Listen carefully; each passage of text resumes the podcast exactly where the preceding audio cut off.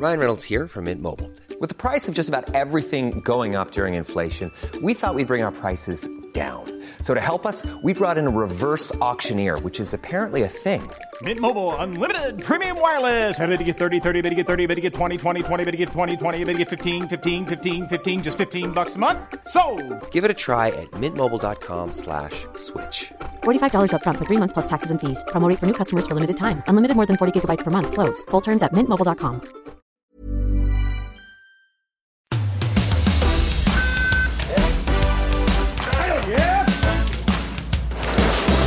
Salut à tous, quatrième jour de compétition et première médaille d'or pour l'équipe de France. C'est Quentin Fillon-Maillet qui nous a régalé sur l'individuel en biathlon.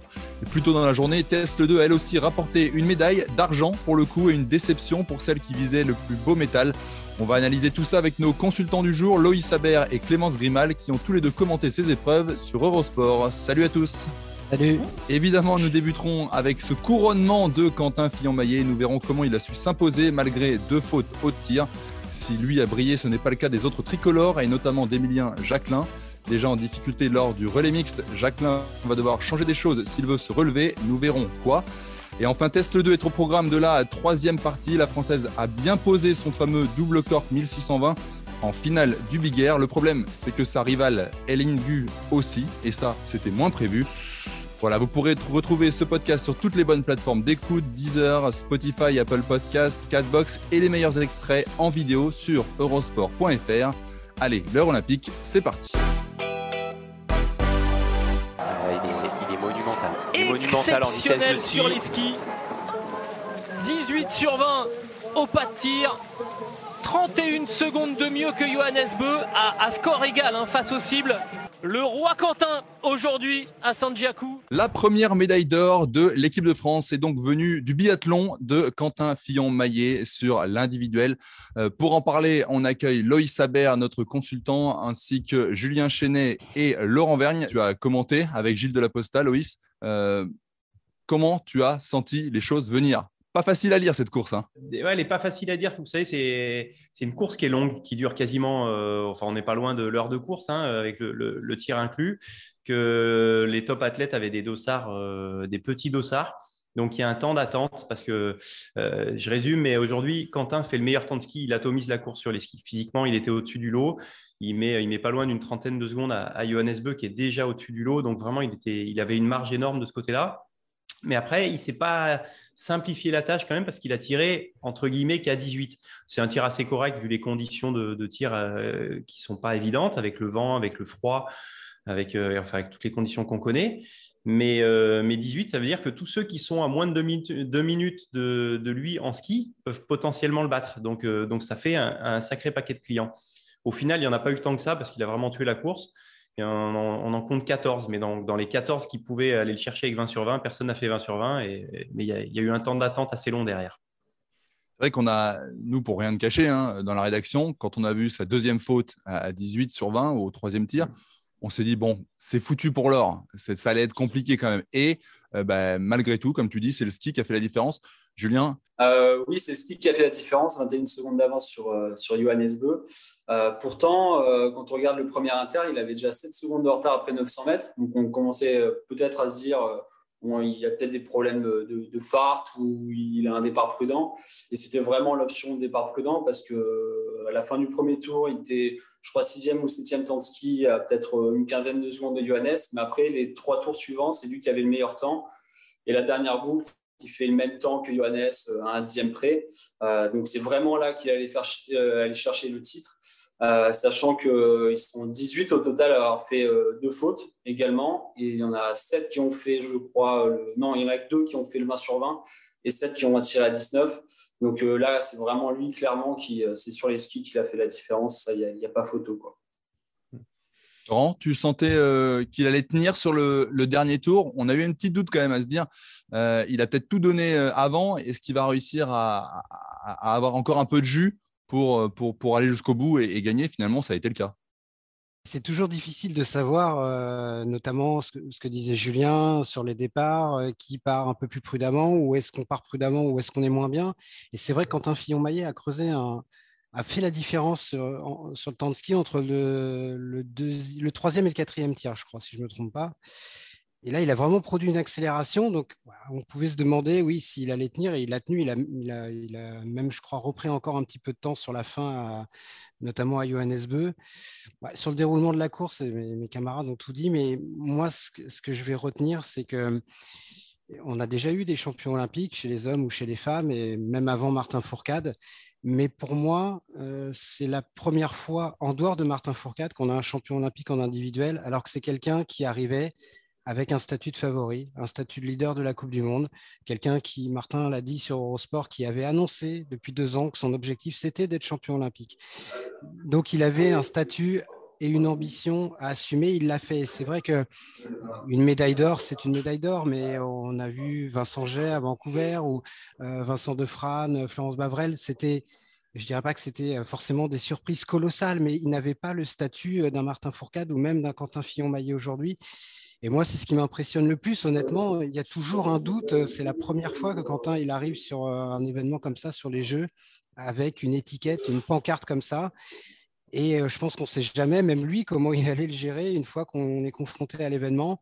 Et c'est ce qui m'impressionne le plus, au-delà de, de, son temps de ski, qui a été absolument monstrueux. Mais la façon dont il gère ses jeux depuis le début, euh, je suis vraiment très, très impressionné. C'est pas. en plus, vas-y, vas-y, Loïs.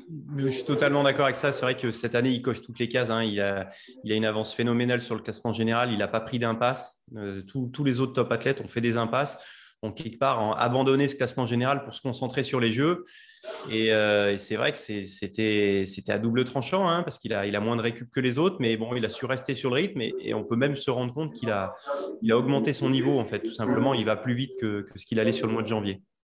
Et j'aimerais aussi ajouter un petit, une petite chose, c'est qu'il élargit sa palette en fait en gagnant cette indive. C'était le seul format qu'il avait jamais euh, remporté sur un Coupe du Monde. Il avait deux victoires en sprint, deux victoires en master et sept en poursuite.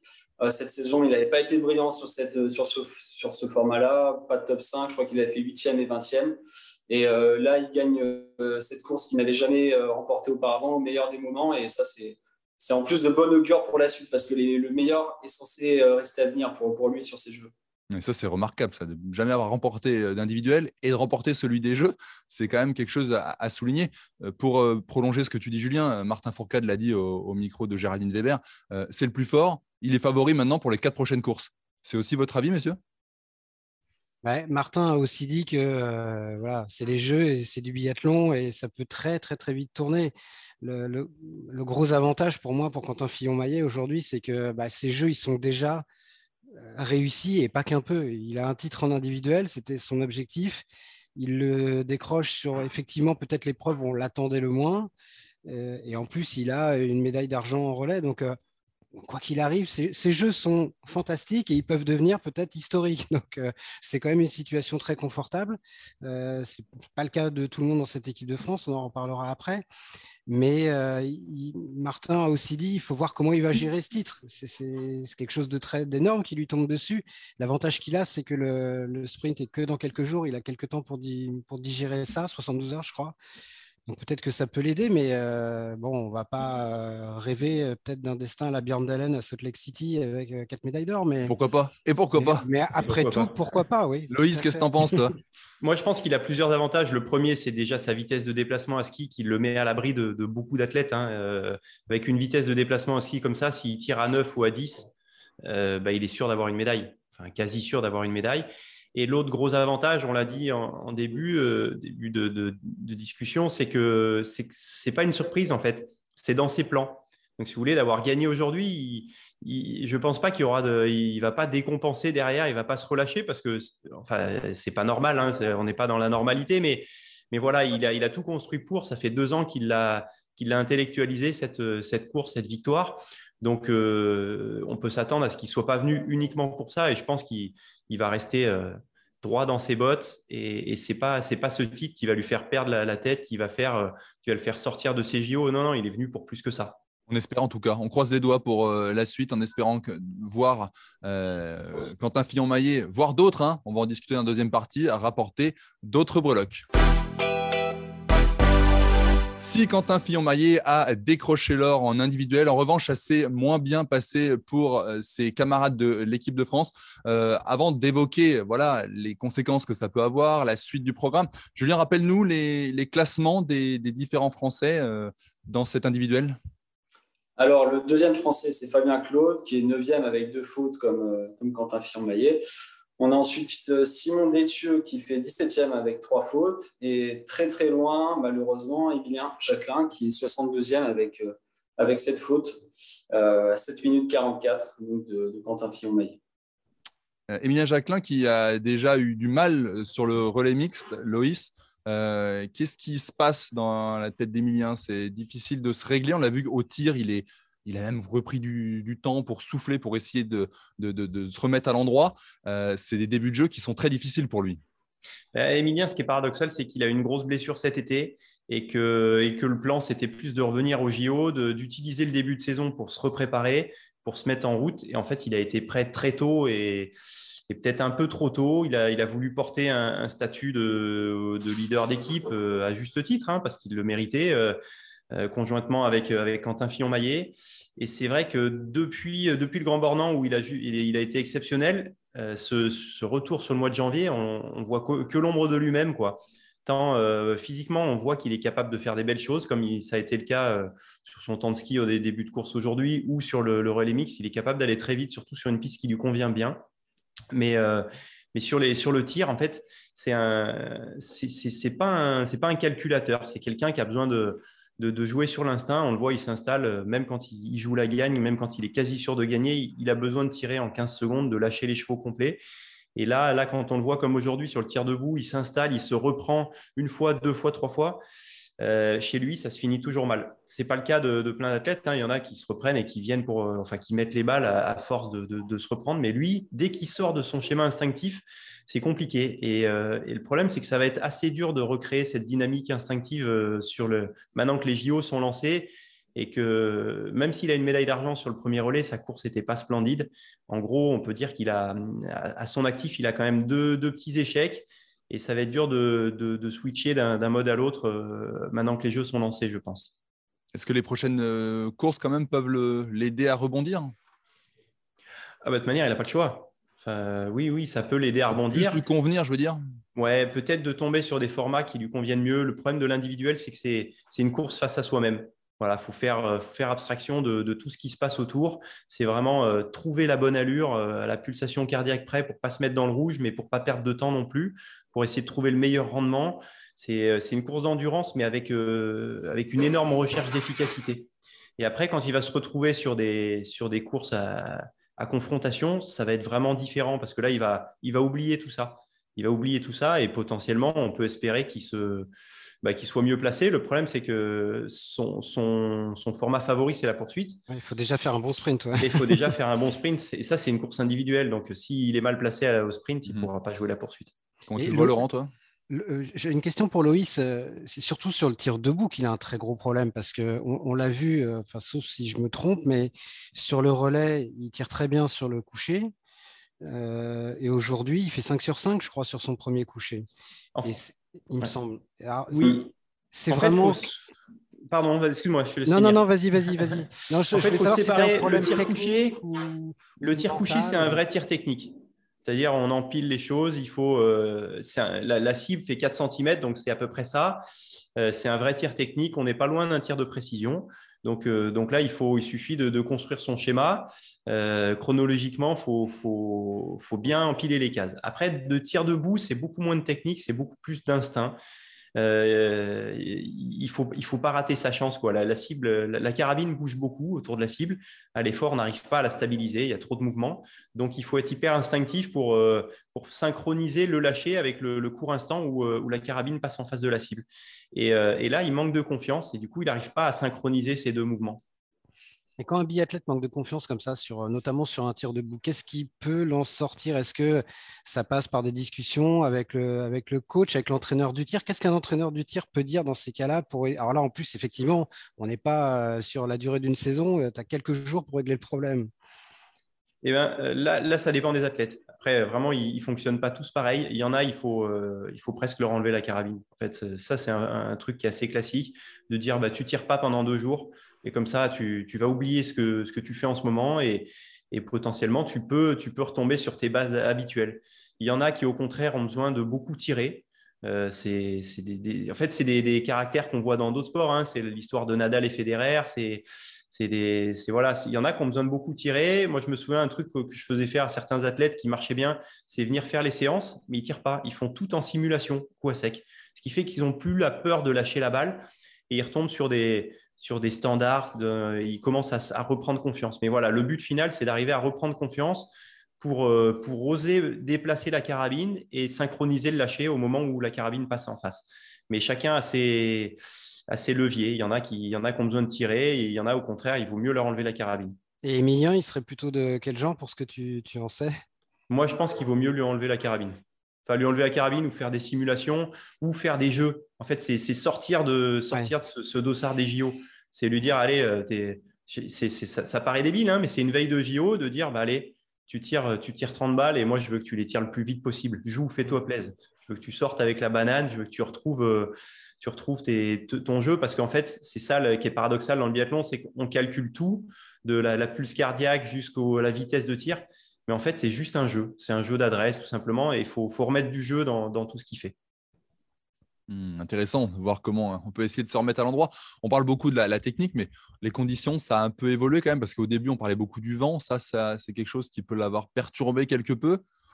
elles étaient parfaites, a priori, les conditions ce soir. Hein. Il n'y avait pas ou peu de vent, d'après ce que j'ai compris. Il faisait elles bon. Sont pas évidentes. Ouais. Elles sont pas hyper évidentes dans le sens où elles sont, elles sont parfaites pour, euh, pour le site des Jeux Olympiques parce que ça a été tellement catastrophique euh, le mois d'avant. C'est un site, ça fait, deux ans qu'ils se préparent parce qu'ils n'y sont jamais allés et, euh, et c'est réputé comme le site le plus vanté de l'histoire du biathlon. Donc, euh, là, on est retombé sur des conditions acceptables, plus qu'acceptables.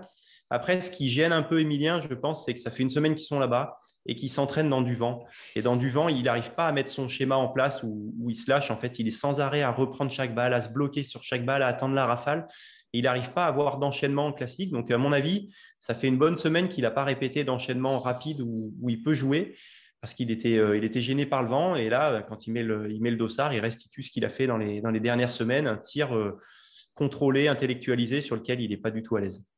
Mhm. J'avais une dernière question pour toi, Loïs.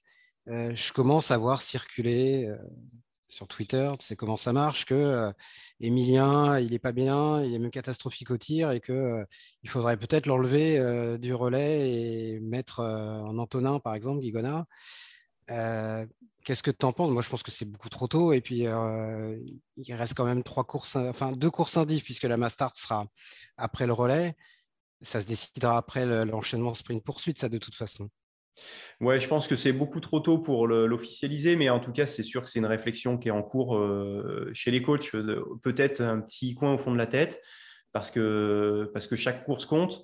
Qu'ils ont un, ils ont un gars qui est capable de. En fait, on est dans une position qui est assez sympa pour le relais, c'est qu'il faut ramener le relais à la bagarre.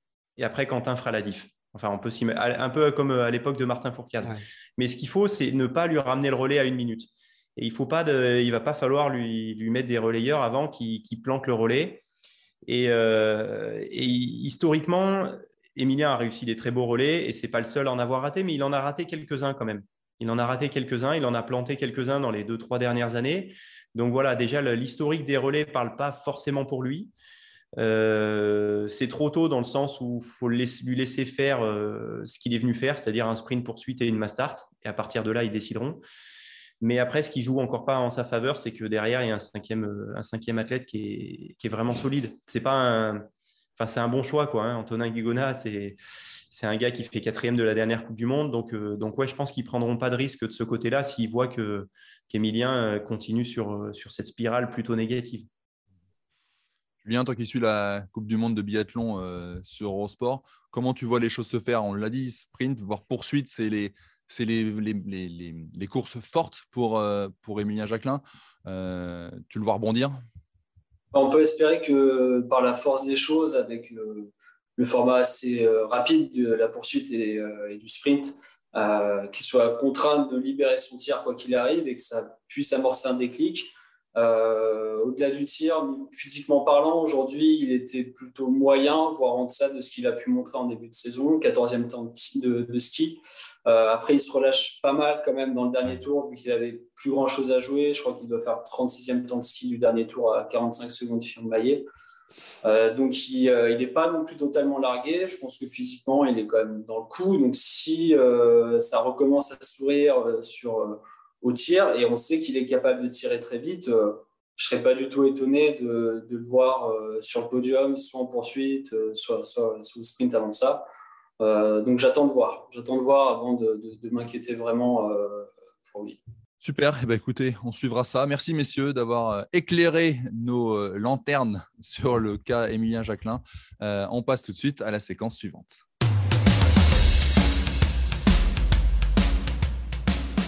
On attendait l'or pour Tess Le 2, elle qui a remporté deux médailles d'or aux X Games récemment. Oui, mais voilà, la chinoise, la chinoise Eline Gu avait caché son jeu et elle a su sortir les bons runs au bon moment pour venir coiffer la skieuse de la plagne. Notre consultante Clémence Grimal est là pour en parler aux côtés de Laurent Vergne et Julien Chenet. Clémence, est-ce que la déception est digérée? On t'a vu un peu peiner quand même euh, dans la nuit. ouais, c'est bon. J'ai eu quelques heures de sommeil pour digérer. Ça va beaucoup mieux euh, maintenant. Alors, est-ce que tu as compris un petit peu? Parce que nous, on était tous aussi un petit peu euh, euh, voilà, sur la retenue. On se disait, qu'est-ce qu'il qui a manqué? Est-ce que toi, tu as pu analyser tout ça et, comprendre pourquoi il n'y avait pas eu le fameux or? Oui, bien sûr, j'ai eu justement donc, un petit peu le juge au téléphone, un petit peu Greg qui m'ont expliqué leur point de vue. Alors, c'est vrai qu'il est à entendre aussi. Euh, après, voilà, moi, j'ai l'esprit un peu patriote. J'avais envie que ce soit Tess qui gagne, mais bon, c'est comme ça. C'est un sport à jugement. C'était très serré. Donc, euh, donc, ça se joue vraiment sur des tout petits détails. On a vu, hein, elle a sorti son double cork 1620, la fameuse, le fameux tricks euh, qu'on disait si elle sort ce tricks-là, la médaille d'or est assurée. Mais Elingu, elle avait caché son jeu parce qu'elle avait préparé aussi, elle, ce fameux double corps 1620. C'est ça, finalement, l'énorme surprise de, ce concours de billard. Ouais, exactement. C'est sûr que euh, qu'on n'attendait pas du tout Elingu là-dessus. Et quand on a vu Tess poser un double cork 1620 et surtout euh, en toute première figure le switch 1440, eh ben les deux figures étaient vraiment parfaites. Et avec les scores qu'elle a eu, c'est vrai qu'on ne s'imaginait pas vraiment Tess perdre l'or. Euh, et, la, chinoise vraiment nous a, nous a surprise. Elle a fait deux énormes sauts aussi. Donc, euh, donc voilà, c'est le jeu. À t'écouter, c'est finalement euh, plus la chinoise qui a gagné que Tess qui a perdu. Il n'y a, pas, a pas de débat là-dessus. Oh, Ou encore un peu. oui, oui, oui, on peut dire ça comme ça aussi. Après, c'est vrai que voilà, je pense qu'aujourd'hui, si la chinoise a réussi à sortir un double cork 1620, c'est parce que Tess l'avait mis en compétition déjà il y a deux semaines aux X Games. Et, voilà, et je pense que sans ça, peut-être que la chinoise n'aurait pas eu non plus euh, la ça n'aurait pas été nécessaire, en tout cas pour elle, de, venir poser cette, cette, figure. Et je pense que Test, aujourd'hui, elle a, tout gagné. Elle a, enfin, elle a tout gagné pour elle, en tout cas, et pour nous, parce qu'elle nous a prouvé que vraiment, c'était une athlète extraordinaire. Par sa réaction aussi, juste après, euh, une petite heure seulement après, euh, après les, résultats. Donc, voilà, la, chinoise a gagné, mais, Tess a gagné dans nos cœurs pour le coup. C'est un des éléments que je voulais euh, voir, moi. Justement, le fait qu'elle ait fait cette figure avant les Jeux, est-ce que c'était pas une petite erreur? Évidemment, c'est hyper facile à dire après. Et puis, nous, on est focalisé sur les Jeux, mais les X Games, c'est un énorme événement aussi. Mais est-ce que dans l'optique de l'or olympique, finalement, elle aurait peut-être pas dû cacher un peu plus son jeu, Tess, ou est-ce que ça aurait été trop dangereux de, le garder aussi, peut-être pour les jeux? C'est peut-être ce qu'elle s'est dit aussi. Alors oui, c'est peut-être le cas. En effet, c'est vrai qu'on voit souvent les athlètes garder les, euh, figures qu'ils ont dans leur sac, qu'ils ont un peu en cachette euh, jusqu'au moment T, enfin au moment au jour J. Et, euh, et, là, en effet, on peut se poser la question. Après, je pense que Tess, elle avait besoin de se rassurer aux X Games de poser cette euh, figure en compétition pour se, pour se mettre en confiance et se dire c'est bon, je l'ai, je vais la replaquer euh, lors des JO, qui est aussi bah, le deuxième un peu plus gros événement pour elle euh, cette année. Donc, donc voilà, après, c'est sûr que peut-être que si elle avait gardé un peu dans son sac, dans son sac la chinoise Aline l'aurait peut-être pas tenté, aurait peut-être pas eu. aurait peut-être pas eu en tout cas le temps d'y réfléchir, le temps de visualiser un peu cette figure et, et voilà, c'est comme ça. Après, je pense que Tess, elle a, elle a tout bien fait pour le coup. Euh, c'était un bon choix, en tout cas, de le tester un petit peu avant pour être sûr, parce que les conditions d'entraînement et de compétition sont jamais les mêmes. C'est vrai que c'est pas la même pression et je pense qu'elle avait besoin de se rassurer et se dire, OK, sous la pression, euh, je sais le faire et je peux le faire. On peut pas euh, imaginer que la chinoise Eline Goon n'ait pas travaillé des semaines, des mois avant. On ne sort pas comme ça un trick aussi difficile en finale olympique quand même. Eh ben, c'est sûr, c'est vrai. Euh, alors après, ça arrive, ça arrive quand on est euh, bah, sous, le, sous, les, sous les feux des projecteurs avec une énorme pression comme ça, quand on a vraiment le goût de la gagne, quand on voit euh, une athlète qui est juste devant nous, qui a à peu près le même niveau que soi, et eh ben on se dit, ok, c'est possible, il suffit de finalement pas grand-chose. Je pense que là, elle a eu quand même peut-être, même si elle n'avait pas testé en entraînement, deux semaines pour, pour le visualiser. Et Dieu sait que la visualisation, ça fait quand même énormément, même si on ne le teste pas sur les skis. Et souvent, eh ben, c'est étrange à dire, mais souvent, les premières fois, quand on les essaye, on y arrive. Plus que les deuxième, troisième, quatrième fois avant de répéter la figure et de vraiment l'avoir euh, dans son sac. Il faudrait lui demander pour savoir, pour en avoir le cœur net. Ouais, je vais me renseigner. Julien Oui, j'avais une question. Euh, euh, est-ce a vu que, que Tess n'a pas voulu retenter son, son double cork 1620 lors du troisième saut, mais est-ce qu'il n'y avait pas moyen de l'améliorer pour gratter le, petit point qui lui manquait euh, par rapport à son premier saut? Alors justement, j'en ai parlé un peu avec son coach. C'est vrai qu'à leurs yeux, il était plus facile de venir améliorer le switch 1440 que le double cork 1620 qui était déjà énorme et quasiment parfait. Et du coup, c'est pour ça qu'ils avaient en tête vraiment de venir euh, améliorer le switch 1440 en mettant un double grab, donc une difficulté en plus par rapport, par rapport au, premier run pour euh, grappiller ces petits quelques points qui manquaient. Donc, c'était plus facile pour elle d'améliorer en tout cas le, switch 1440.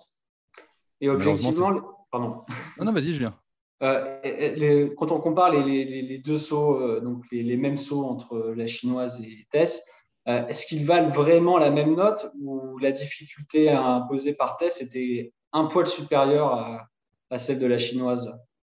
Alors, j'ai vraiment du mal à, me détacher un peu de, de, ce que je me dis. C'est vrai que, un peu aux yeux de tout le monde, j'en ai parlé aussi avec une amie à moi qui, elle, vient du, du halfpipe, mais qui fait du ski. Et je lui ai demandé est-ce qu'un switch, un switch 1440 ne serait pas plus euh, compliqué qu'un 1440 Et elle m'a répondu si, en effet. Donc, si je pense que c'est une difficulté en plus, on part en switch, on ratterrit en switch, donc à l'envers puis à l'envers. C'est sur un big air, en tout cas sur euh, une structure comme ça, c'est une difficulté en plus, vraiment. Euh, et, c'est pour ça que maintenant, ça s'est joué sur d'autres petits critères, notamment ce, petit grab tenu peut-être euh, une demi-seconde de plus. Mais, hmm. ce, petit grab, c'est effectivement Charlie Royer, hein, le juge français de l'épreuve Mmh. avec qui tu as échangé. Et Martin Mosnier, journaliste aussi à la rédaction d'Eurosport, a pu s'entretenir au téléphone avec, avec lui. Et il lui a expliqué ça. Il lui a dit Tess relâche un tout petit peu trop tôt son Japan. Euh, Eline est plus propre. C'est pour ça qu'elle prend 0,75 points de plus. Donc voilà, ça joue vraiment. Et 0,75 points sur une note euh, à, sur 100, c'est rien. On est vraiment dans, dans l'infinitésimal. C'est du détail. quoi. Ouais, ça aurait vraiment pu euh, être l'une comme l'autre. Sincèrement, c'est vraiment pas grand-chose. Et et je pense qu'hier, que ce soit Eline ou Tess qui, qui prennent la tête, c'est vraiment finalement un peu la même chose. Il faut départager les deux athlètes. Je pense que si les juges avaient pu donner l'or aux deux, ils l'auraient fait pour, euh, pour l'exploit qu'elles ont réalisé toutes les deux. On se projette un peu sur la suite Laurent, c'est le slopestyle Oui, le slopestyle. Est-ce que tu penses que si on doit comparer les, les deux épreuves, est-ce qu'il y a une épreuve où Tess est encore un peu plus forte que dans l'autre? Ou est-ce que pour elle, c'était vraiment euh, deux, titres possibles Est-ce que, dans quelle mesure tu penses que ça peut éventuellement l'affecter d'avoir raté l'or ou au contraire, euh, lui donner encore plus envie d'aller le chercher en slopestyle?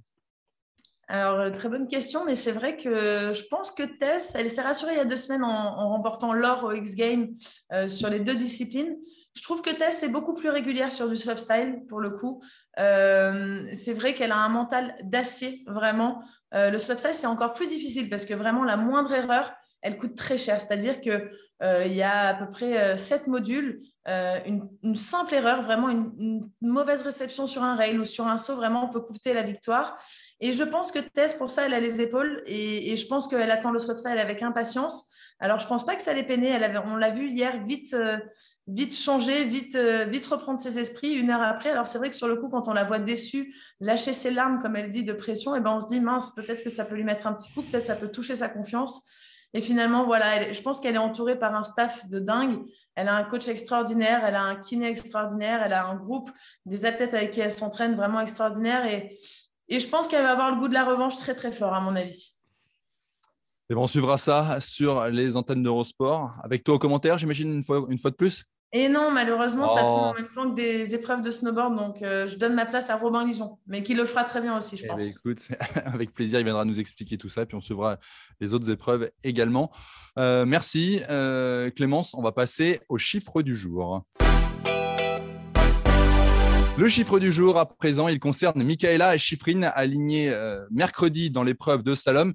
Michaela Schifrin peut devenir la première skieur et skieuse confondue à remporter six épreuves de slalom, JO et mondiaux confondus. Pour l'instant, elle partage cette statistique avec euh, l'Allemande Christelle Granz, euh, une skieuse allemande des, des- années 30. Laurent, Michaela Schifrin a-t-elle les moyens d'aller chercher ce record? Ah, Les moyens, oui, elle est une des grandes favorites du slalom. Après, elle a pris une grosse claque quand même lors du géant, où elle était également une des grandes favorites. Donc, euh, après, on, sait, c'est une très très grande championne. Et je pense qu'elle peut. euh, L'avantage, c'est qu'elle n'a pas trop de temps pour gamberger. C'est peut-être pas plus mal pour elle. Le slalom vient très vite après le géant. Et c'est peut-être mieux. Donc, euh, oui, elle sera, elle sera vraiment une des grandes candidates au titre olympique euh, mercredi. Maintenant, le slalom, c'est aussi une épreuve qui est euh, bah, qui pardonne pas. On le sait, hein, la moindre petite faute et, tout peut, euh, tout peut s'envoler. Il y a un autre enjeu pour elle, c'est qu'elle peut aussi rejoindre Vreni Schneider, qui est la seule euh, slalomeuse dans l'histoire des Jeux à avoir gagné deux fois la médaille d'or dans cette discipline. Euh, ce serait un pas de plus dans la légende pour Michaela Schifrin. Elle y est déjà de toute façon. Elle est double championne olympique. Elle a, des dizaines de victoires en Coupe du Monde. Donc c'est une très très très grande championne. Mais euh, là, elle, joue très gros après ce qui lui est arrivé quand même sur le, géant. Impressionné, euh, Clémence, par ce genre de, de record de titres mondiaux et, et olympiques consécutifs? Ouais, bien sûr, c'est sûr, ça donne envie quand même hein, d'en avoir autant, mais c'est pas le cas. Mais non, c'est impressionnant, c'est des athlètes de dingue euh, de réussir à tenir la pression comme ça sur plusieurs gros événements d'affilée. Je trouve ça impressionnant et euh, c'est vraiment une grande championne. Julien, ton avis sur euh, Michaela Schifrin t'impressionne aussi? Forcément, euh, pour revenir à cette histoire de, de record de, de six titres qu'elle peut égaler, c'est presque étonnant, on regarde son palmarès euh, en termes de victoires en Coupe du Monde et au Championnat du Monde, qu'elle n'ait pas déjà égalé ce record. euh, même si elle Donc elle peut dépasser ce record. Elle, elle détient le record. Elle détient le record avec 5. Elle les tient, d'accord. Elle pourrait ok. le surpasser avec un sixième. Oui, oh, d'accord. Euh, mais on peut presque s'étonner qu'elle n'ait pas déjà deux titres olympiques au regard de sa domination de ces dernières années. Donc, ça serait dans la logique des choses qu'elle le détienne euh, euh, toute seule, puisqu'elle a déjà accompli euh, par ailleurs. Euh, après, oui, elle se partage les victoires depuis de nombreuses années déjà avec euh, Petra Vlova, qui sera sa, grande rivale. Euh, la bataille, elle va être euh, magnifique. Les deux ont une revanche à prendre, euh, comme Laurent l'a dit après, après le géant. Mais clairement, on l'attend au tournant. Michaela. Deux titres olympiques, ça serait presque un strict minimum vu ce qu'elle a accompli jusqu'à présent. Première manche de slalom à suivre à partir de 3h15 sur Eurosport et la deuxième à 6h45. On suivra ça, on verra si l'histoire est en marche. L'heure olympique, c'est fini pour aujourd'hui. N'hésitez pas à nous noter et à nous laisser un commentaire sur les différentes plateformes d'écoute. Abonnez-vous aussi, comme ça vous recevrez les nouveaux épisodes directement sur votre smartphone. Voilà, nous on se retrouve demain avec, on l'espère, de nouvelles médailles tricolores. Salut à tous Salut, salut